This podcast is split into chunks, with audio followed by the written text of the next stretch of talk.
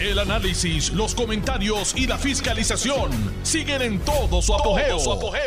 Le estás dando play al podcast de Noti1630, Sin Ataduras, con la licenciada Zulma Hoy Rosario. martes 6 de septiembre del año 2022. Y este es Zulma R. Rosario Vega desde, desde el área suroeste de Puerto Rico con mucho amor. Transmitiendo a través de los micrófonos de Noti1, la mejor estación de Puerto Rico y primera fiscalizando este programa que me honran en encomendarme que se llama Sin Ataduras.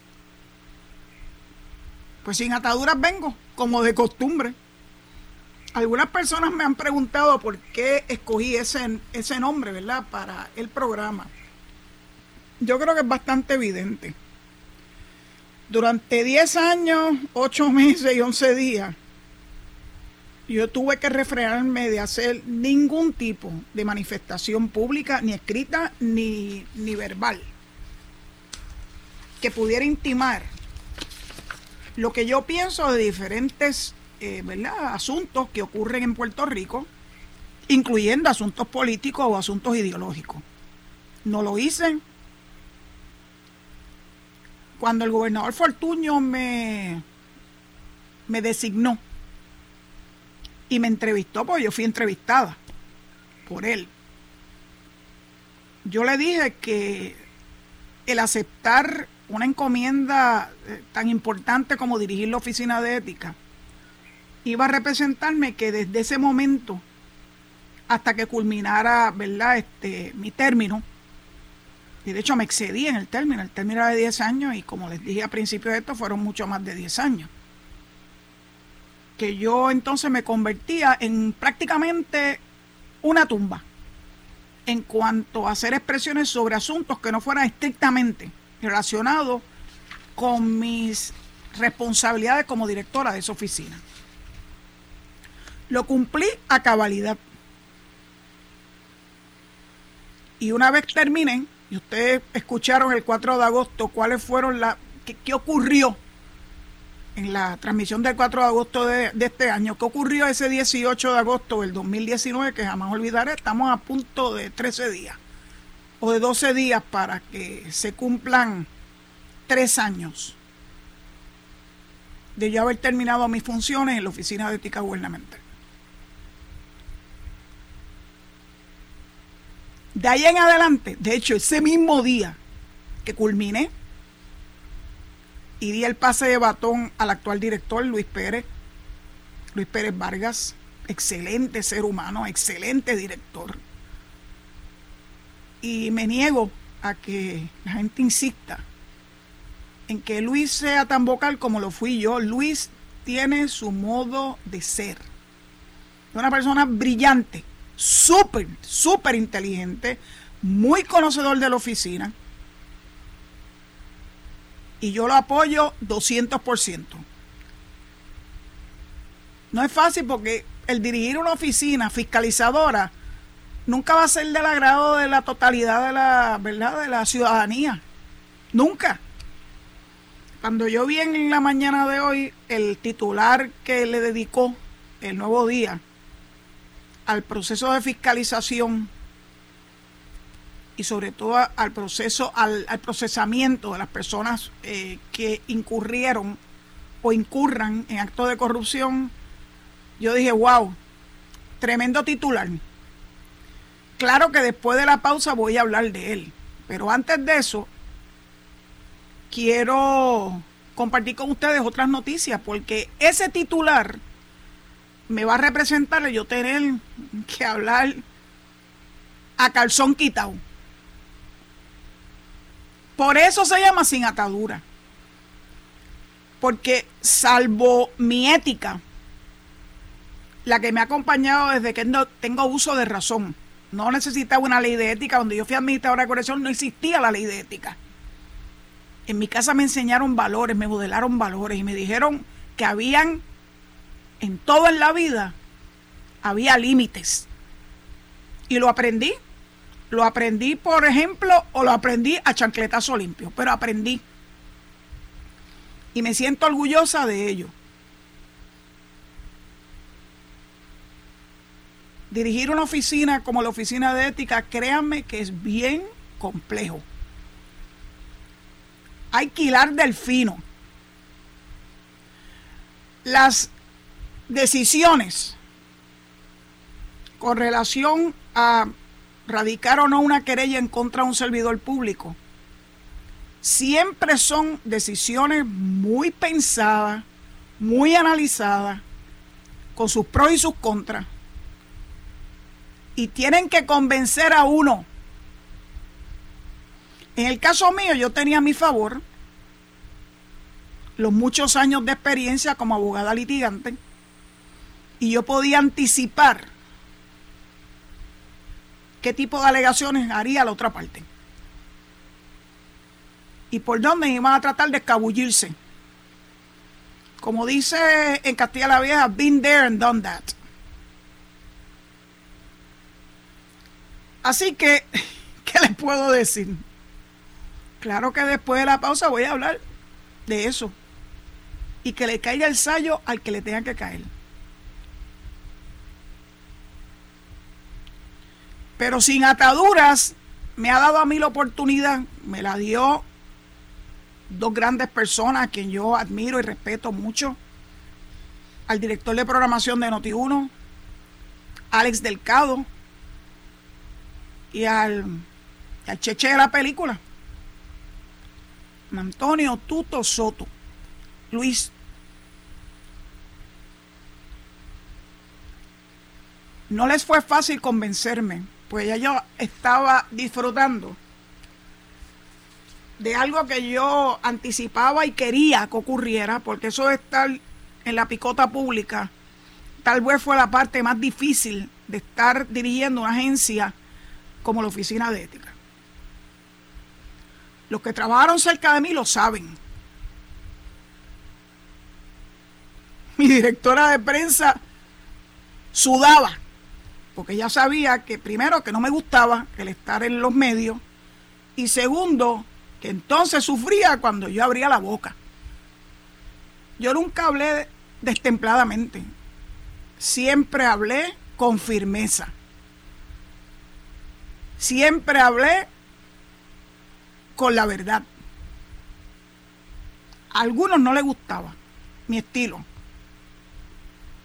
Así que cuando, cuando Tuto y Alex me convencen, porque la primera reacción fue You crazy? Ya yo estoy en la vida privada, yo estoy en mi hamaca en Boquerón. Puedo ir a la playa tranquilamente. Puedo ir a mi chinchorreo tranquilamente. Puedo estar en mi salsa, como decimos. Cuando finalmente lo acepté, decidí que tenía que ser un programa donde yo pudiera hablar sin ataduras. Hubo dos o tres incidentes que a mí no me gustaron. Porque de alguna forma u otra limitaban mi libertad de expresión. Pero yo creo que poco a poco fuimos entrando en engranando en esto. Porque nunca ha sido mi intención, jamás, nunca de herir sensibilidades de nadie. Ahora, si lo que sale de esta boca, y yo diría que en el 100% de las ocasiones, viene respaldado por información fidedigna o que me conste de propio y personal conocimiento, yo no me retracto. No me retracto a punto, porque yo entiendo que hay que hablar de frente y que hay que hablar eh, con seriedad de las cosas o de los temas que yo abordo en este programa y saben que los temas son múltiples. Yo he hablado de, el rechazo a la constitución de Boric en Chile y he hablado también del programa de hace apenas unos días que nos eh, compartió Normando Valentín con relación a la figura de José Pepe Mujica, el expresidente de Uruguay. De hecho, yo he hablado hasta de Lolita Lebrón. Y algunas personas no le ha gustado que yo haya hablado de esos temas sin ponerle un carimbo de que son personas que no son dignas de hablar de ella. Pues tanto Lolita Lebrón como Pepe Mujica son personas que gozan de mi respeto. Lolita ya partió del plano terrenal, pero Pepe Mujica todavía está. ¿Por qué? Porque las personas que verdaderamente creen, creen, ejecutan, hacen realidad lo que exponen en palabras. A que Lolita Lebrón se le fue la mano disparando, claro, eso yo siempre lo habré de repudiar. Pero el de que es una persona que vivió conforme a sus principios ideológicos, definitivamente digna de admirar. Lamentablemente hoy en día no muchos están dispuestos a ir hasta las últimas consecuencias. Eso créanme lo que es así. Pepe Mujica es comunista, yo lo sé. Yo no soy comunista, soy todo lo contrario. Si me van a poner algún tipo, qué sé yo,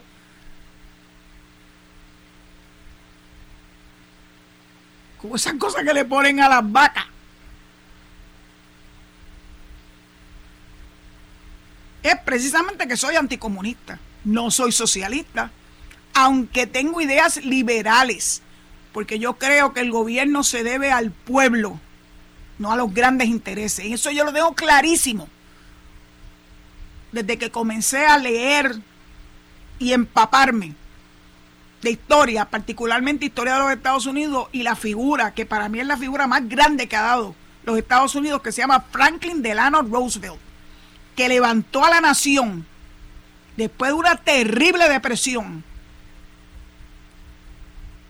haciendo cosas muy importantes para el pueblo, para el pueblo que sufría.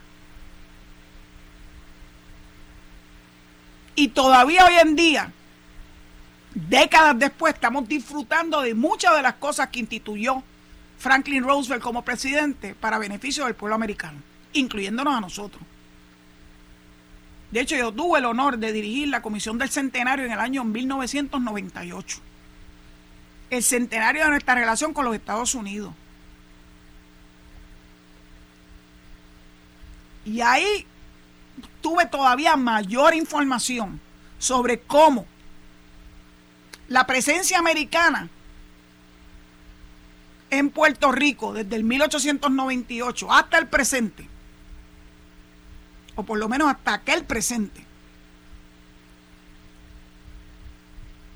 es lo que ha hecho de Puerto Rico algo totalmente distinto a la experiencia de los hermanos latinoamericanos. Los Estados Unidos no son perfectos porque la perfección no puede haberla mientras hayan seres humanos. Y los seres humanos no somos perfectos. Pero una nación, una nación que tiene una constitución, que tiene unas reglas de juego, que son importantes cumplirlas porque eso es lo que le da la base a la democracia. El carimbo fue lo que traté de decir ahorita, la palabra. Yo no acepto que nadie me ponga un carimbo. Eso se lo hacían también a los esclavos. Los marcaban como reces. Cosas terribles que han ocurrido a través del, del tiempo en la humanidad. Ustedes saben muy bien que yo he hablado mucho de lo que ocurrió el 6 de enero del año pasado en el Congreso de los Estados Unidos. El día en que el vicepresidente entonces, Mike Pence, tenía la obligación constitucional de revisar y certificar los resultados de los colegios electorales, para con ellos entonces determinar quién había ganado la elección de noviembre del 2020. Como los trompistas sabían que iba a ser en contra de ellos porque llevaban meses alegando fraude en las elecciones y todavía a esta altura lo siguen diciendo. Yo no, no puedo ni pensar en algo más antidemocrático y antiamericano que eso. Pues se dio un acto repudiable de insurrección. Y miren qué interesante que hoy leo, gracias a una información que nos compartió el constitucionalista, uno de los más importantes en los Estados Unidos, Lawrence Tribe, lo que ocurrió en el estado de Nuevo México con relación a una de esas personas que quiso derrocar el gobierno instituido. En un acto de insurrección, pues finalmente ya ha habido una determinación de un tribunal, en este caso del Estado de Nuevo México, que es uno de mis estados favoritos, por cierto, por la diversidad. Cómo pueden convivir en un mismo Estado de forma democrática y con gran tolerancia. Personas de raigambre hispana, personas de los indios originales, en este caso los indios pueblos, y el americano común y corriente. En ese estado yo vi verdaderamente cómo había esa unión de razas, de pensamientos y cómo se daba ampliamente la tolerancia. Pero no todo es perfecto. Y hay un individuo que era el comisionado del condado de Otero, en Nuevo México, que participó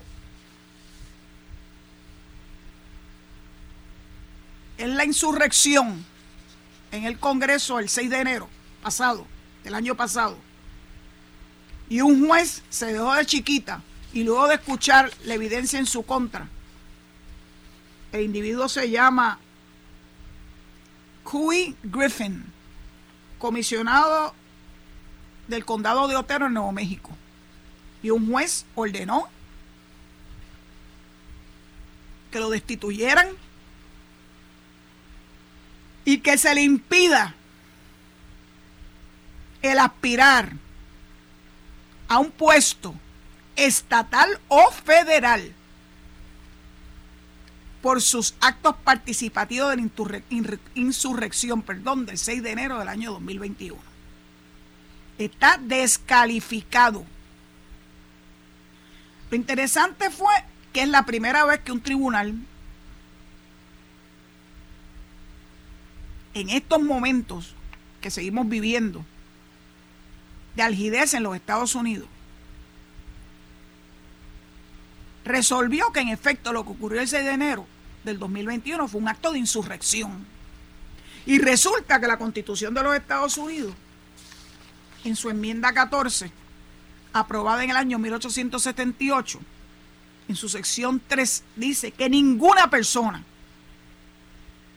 puede ser senador o congresista, o puede ser de la delegación de electores para elecciones presidenciales, los famosos electoral colleges, un elector se le llaman, estatal o federal, no puede estar en una posición, en un puesto civil, militar, si ha sido hallado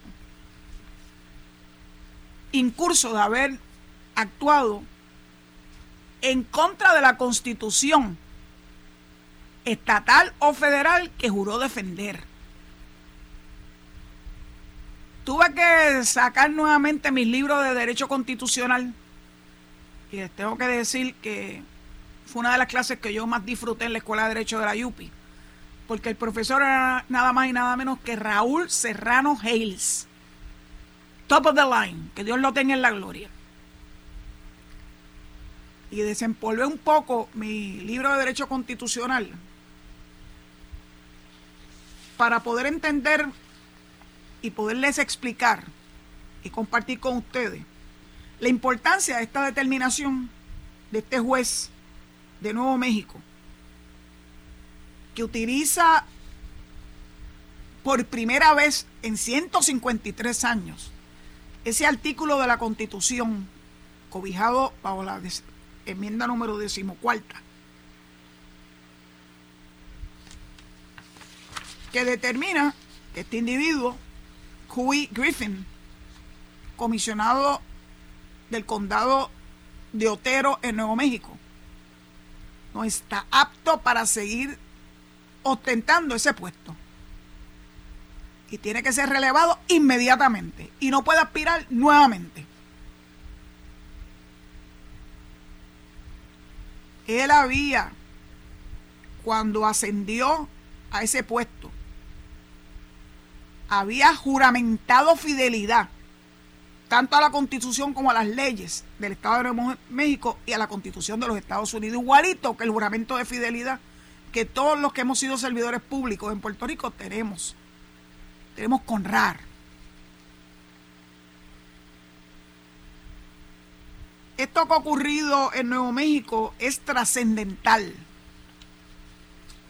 No puede ser que se siga apañando de alguna forma u otra es que los que participaron de esa terrible insurrección,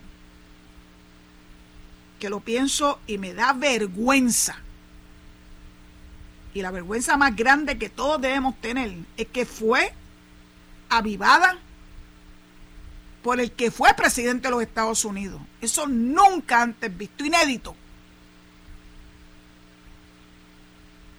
Yo creo que su tiempo le está llegando. Estoy segura que se hará valer la ley en mi nación, en los Estados Unidos.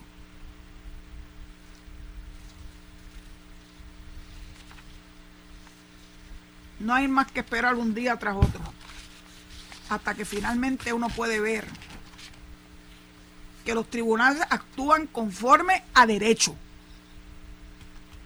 y que toma determinaciones con consecuencias. ¿Saben una cosa? Ese individuo, de la única forma que puede volver a un puesto público, es que el Congreso, dos terceras partes del Congreso, le levante el castigo. Altamente improbable. Altamente improbable. Aunque ganen todos los escaños en Cámara y Senado, cosa que es imposible veo muy difícil que los congresistas se tiren esa maroma. Bueno, dicho eso, pues le entrego de vuelta el micrófono a los estudios de Noti1 en San Juan. Agradecida de su, sintonía y loca porque venga la segunda parte del programa para que podamos hablar de, de esa primera plana de hoy del nuevo día. Será pendiente. Estás escuchando el podcast de Sin Atadura. Sin Atadura. Con la licenciada Zulma Rosario. Por Noti1630. Noti de la A a la Z, San Juan. Y hace 21 años que decidí que no más. Que no podía más bregar con la el estrés que se vive en San Juan. Estuve hablando con alguien en estos últimos días que coincidió en que cuando vamos por la autopista Luisa Ferré de camino a San Juan, todo cambia después que uno paga el último peaje, el peaje de Caguas Norte. Es como si uno entrara a la dimensión desconocida y la gente empieza a actuar de una forma distinta, empiezan los cortes de pastelillos y las actitudes, y ustedes saben, la saca de dedo. Eh, ya yo no estoy para eso. Creo que les he compartido que el tapón más fuerte, ni, no tolero los tapones, el tapón más fuerte que nosotros los que vivimos acá en, la, en el paraíso, es eh, cuando, cuando ya están las clases en pleno vigor y en vez de tomarte 30 segundos pasar frente a la escuela, en el caso de la escuela aquí superior de Boquerón, puede que te tome un, un minuto y medio. Ese es el gran tapón. Así que San Juan me perdió, eh, mi familia lo sabe. Trato siempre de traerlos acá para que podamos estar juntos y celebrar, celebrar los cumpleaños, como hice ahora recientemente con mi hermana querida Evelyn, que debe estar escuchando este programa. Así que dicho eso, Nicole, ten fe, que ya tendremos la oportunidad de conocernos. Bueno, ¿cuál fue el, el titular del periódico de hoy? Que cuando yo lo leí, yo de, oh, aquí va a haber guerra. El titular dice, grietas en el manejo de la corrupción en la isla. Evalúan ejecutoria de las autoridades locales. Y número tres, expertos, todo esto es un mismo titular. Expertos ofrecen sus perspectivas sobre las razones por las que muchas de las acusaciones y convicciones por delitos contra el área se dan en la esfera federal. De todos esos expertos que citan aquí, con el único que estoy 100% de acuerdo es con Leo Aldrich. Porque miren lo que dice Leo. Puerto Rico no está solo entre las jurisdicciones de Estados Unidos que en esencia delegan el procesamiento de casos de corrupción a los organismos federales.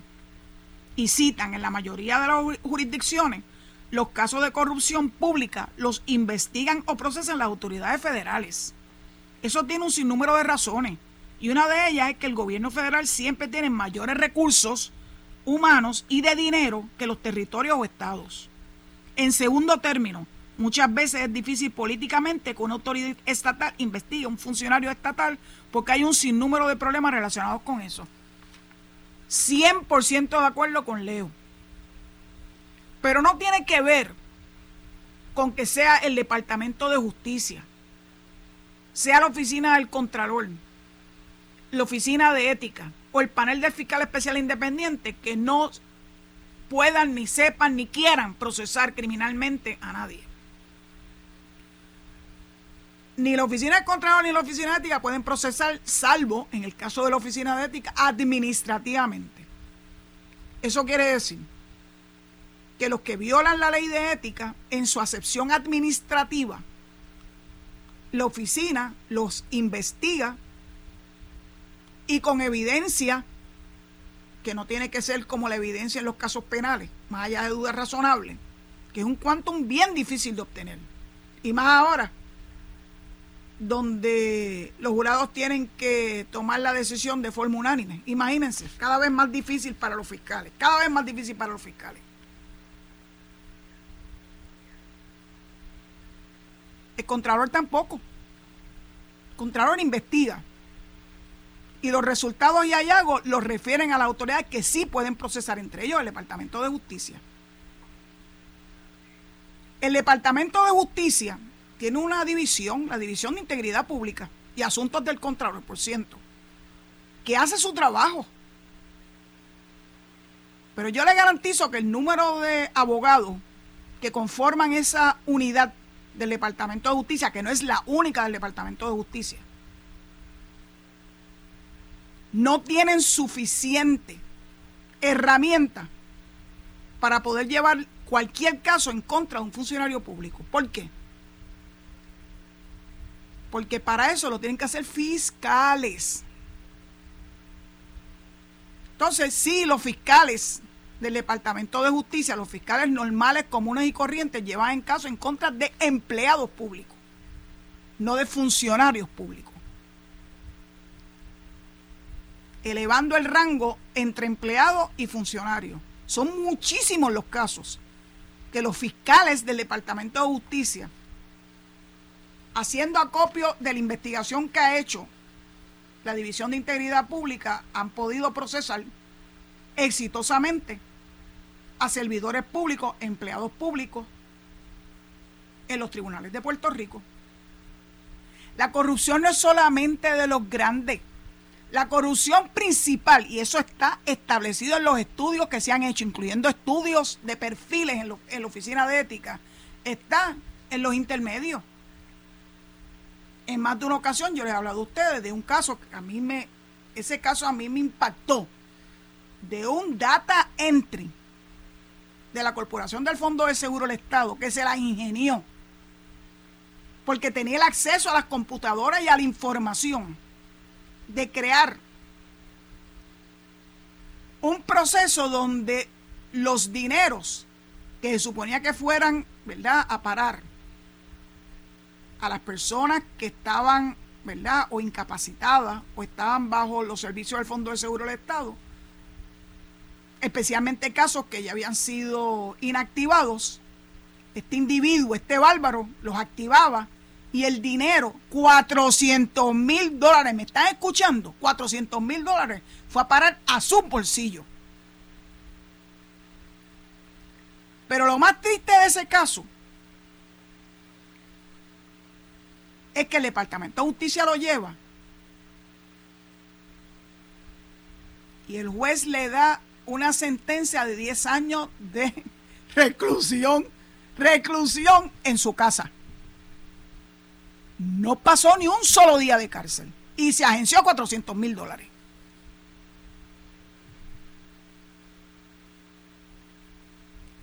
Yo quiero hablarle de un caso como ese porque es, no es raro encontrarnos con eso. Y yo no soy fiscal, nunca le he sido, pero yo defiendo a los fiscales contra viento y marea, porque sé que hacen un trabajo extraordinario, con todo en su contra, con todo en su contra. No tienen las herramientas que debieran tener, pues porque lamentablemente el dinero estatal es finito no tienen la posibilidad que tienen los fiscales federales de, haber, de hacer escuchas telefónicas o de alambrar gente. Que los casos grandes que han llevado los federales han sido porque han obtenido la evidencia de esa forma. Y si tú, en el plano estatal, no tienes ¿verdad? el beneficio de ese tipo de herramientas, ¿cómo es que nadie puede pretender que estemos a la par con los federales en los procesamientos de los casos de corrupción de las altas esferas? Leo Aldrich lo dijo, miren, en los Estados Unidos es así también. Pero aquí queremos ser más papistas que el Papa. Y yo sé que todo esto va dirigido a un solo fin. Tratar de descabezar la oficina del fiscal especial independiente. Llevan con eso desde hace décadas. Lo más increíble, hay la oficina del inspector general. La oficina del inspector general la creó el gobernador Luis Fortuño de una idea que venía eh, de años, particularmente de boca del el entonces senador Charlie Rodríguez, presidente del Senado. La oficina del fiscal, eh, la oficina del inspector general es una oficina importantísima. Porque la oficina del Contralor, que es una oficina con raigambre constitucional, puede, solamente puede intervenir después de los hechos. Si ocurre algo y cuando la oficina del Contralor va a hacer su, su auditoría y encuentran la evidencia, entonces que la va a remitir particularmente al Departamento de Justicia pueden pasar años, porque la oficina de contador también tiene limitaciones de recursos, de recursos humanos y de recursos tecnológicos. Junto con la oficina del Contralor, tienen acceso a evaluar evidencia de forma científica, ciencia forense. Es incómodo porque tiene limitaciones también. Los federales no. La gente piensa que borrando, por ejemplo, los emails o algo que han hecho a través de su teléfono, eh, borraron todo tipo de evidencia. Eso no es así. Pero tiene que activarse una división técnica en ambas agencias en el Contralor y en Ciencia Forense para poder llegar más allá de la pretensión de borrar evidencia del infractor, para obtener la información fidedigna de ahí. Y entonces el proceso de validar eso es bien cuesta arriba también. Lo primero que los abogados van a hacer es que te van a cuestionar la cadena de evidencia. Es muy fácil decirlo con la boca. Yo lo sé, lo conozco de, primera, de primer orden. Y entonces, desde hace décadas, a pesar de que esa fue una oficina creada, me refiero a la del FEI, en el año 1985, el mismo año en que se creó la Oficina de Ética Gubernamental, cada vez que el Partido Popular está en el poder, hace todo un esfuerzo por desmantelarla. ¿Por qué? Porque contra viento y marea y con recursos menguados, porque yo viví cómo me quitaron presupuesto, a pesar de que nos daban loas del trabajo que hacíamos, pero por otro lado, ah, pero es que está difícil la cosa, pero le daban presupuesto a cosas que no eran tan importantes como era la lucha contra la corrupción. Así que a mí no me vienen con ese cuento. Así que han tratado por todos los medios de desarticular el trabajo del FEI. Y yo no me voy a quedar callada. Yo sé lo difícil que es para el FEI, luego de que recibe el referido del Departamento de Justicia con una investigación, la mayor parte de las veces a media, con lo que tenía en ese momento compitiendo con miles de investigaciones. Que entonces tiene que reinvestigar, ya con otro crisol, los fiscales designados para la investigación de algún caso en particular.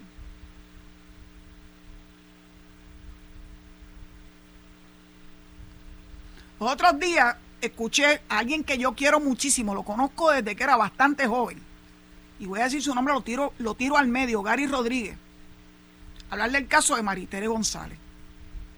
Ya siete años para, como para una bobería. Miren, señores, los casos toman mucho tiempo. Lo de los federales toman menos tiempo, parece ser, porque mucha gente levanta los brazos. Y ahí acortan los términos. Pero cuando llevan los casos hasta lo último, hasta el último out, que tienen que pasar por todo un proceso criminal complicado. Descubrimiento de pruebas, mociones sobre mociones sobre mociones, posposiciones. Y los abogados de defensa haciendo su trabajo. Los casos toman años. Entonces, decirme a mí que para lo que se obtuvo, en el caso de Maritere González, el FEI perdió siete años o seis años. Eso a mí me dio contra la cara. Y yo se lo dije, le dije, no, no. Vamos a poner las cosas en su justa perspectiva. Los abogados de Maritere trataron de minimizar el acuerdo y la convicción. Fue convicta de actos de corrupción, convicta y si el alcalde de Arecibo piensa que se va a salir con la suya, pues veremos.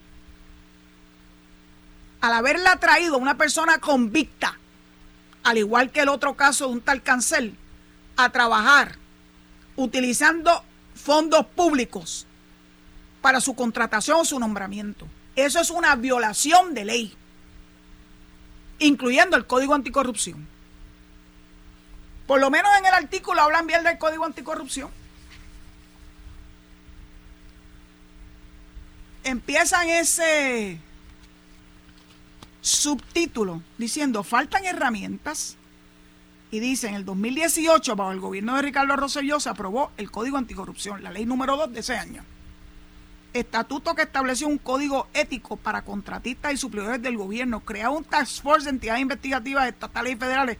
No, no lo creó lo avaló. El Grupo Anticorrupción fue creado desde el 2009. Y yo lo dirigí hasta el 2019. Y un registro de personas convictas por corrupción y fijó protección a denunciantes de de corrupción pública. Sí, señor. Porque eso todo está desparramado. Diferentes leyes. Y se logró en una sola ley, por eso es que se llama código. Incluirlas todas de una forma que tuviera sentido. Las leyes desparramadas nunca nos hacen ser más efectivos.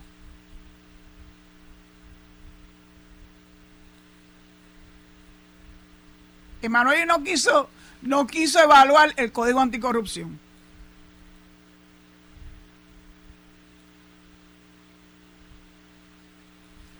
Claro que el Departamento de Justicia no está facultado en ley para procesar por potenciales actos de corrupción, por eso tiene que probar más allá de duda razonable a las más altas figuras del gobierno de Puerto Rico. Eso incluye no solamente al gobernador, a los secretarios de agencia, a los jefes de agencia, a los fiscales, a los registradores, a los jueces. Porque para eso está el FEI, desde el 1985. Y cada vez que alguien dice que el FEI no tiene un buen box score, yo le digo, eso no es cierto. Porque aquí se han dedicado a seguir propagando esa mentira para que el pueblo de Puerto Rico crea que el FEI no ha sido eficiente y eficaz.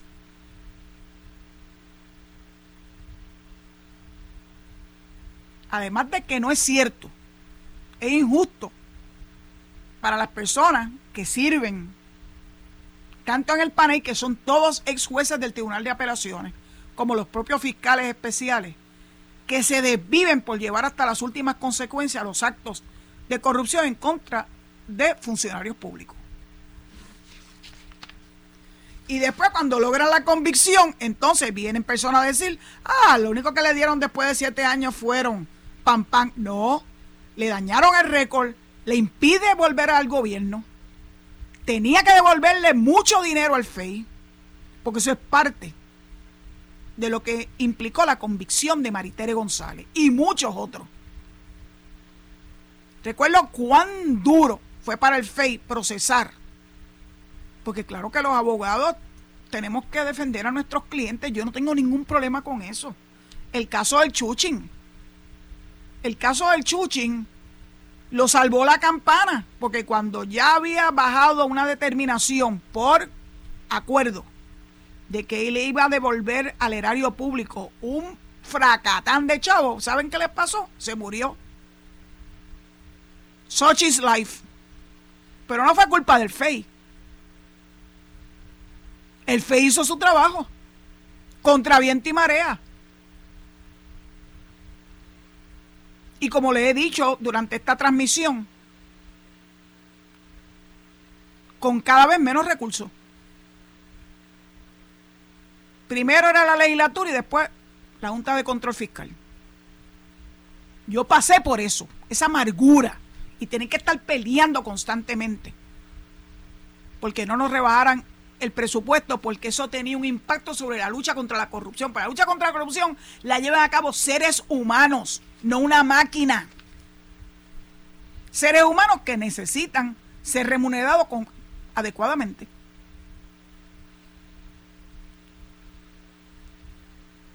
Es que a veces uno lee estas cosas y claro que me revienta la existencia porque yo sé lo que todo esto significa.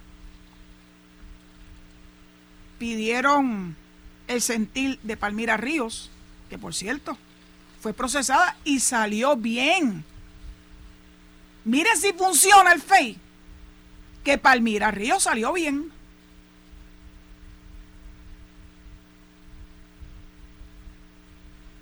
Entonces lo utilizan en contra del FEI, por el amor a Dios.